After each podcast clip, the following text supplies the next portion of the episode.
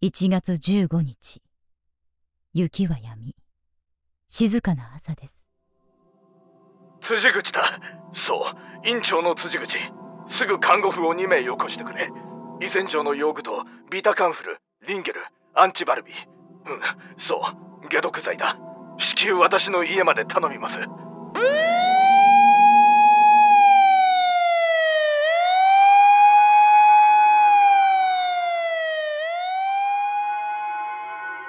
何？陽子ちゃんが薬を飲んだって？いつ飲んだ？高木がよく来てくれた。時間がはっきりしないが朝方だろうと思う。ルリ子が殺された。美瑛川の河原に倒れていた。戦場は何時 ?8 時40分過ぎだ。4時間か。長いな。ああ。こんなことになってしまって。すまん。俺が悪かった。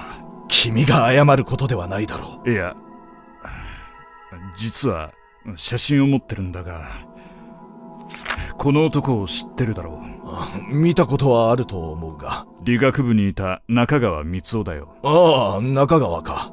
あいつが下宿先の奥さんと恋仲になって子供ができただろう。あいつは自分で引き取るって言ってたが生まれる前に心臓麻痺で死んじまった。その頃だよ。お前が犯人の子を欲しいと言ってきたのは。そうだったあの時約束したよな。汝の敵を愛せよというのを一生の課題にするとお前は言ったんだ。覚えているか辻口。ああ。お前を信じた。辻口ならそれができると思ったんだ。それなら何も犯人の子でなくても誰の子でも可愛がるだろうと思ったんだよ。なんということを残酷なやつだよ。俺もお前も。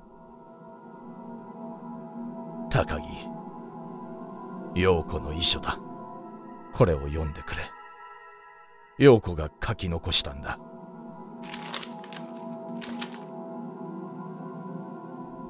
心に氷点があったのですか。かわいそうなことをしたな。みんなで追い詰めちまったんだな。それにしてもなぜ陽子ちゃんが死ななければならなかったんだろうな。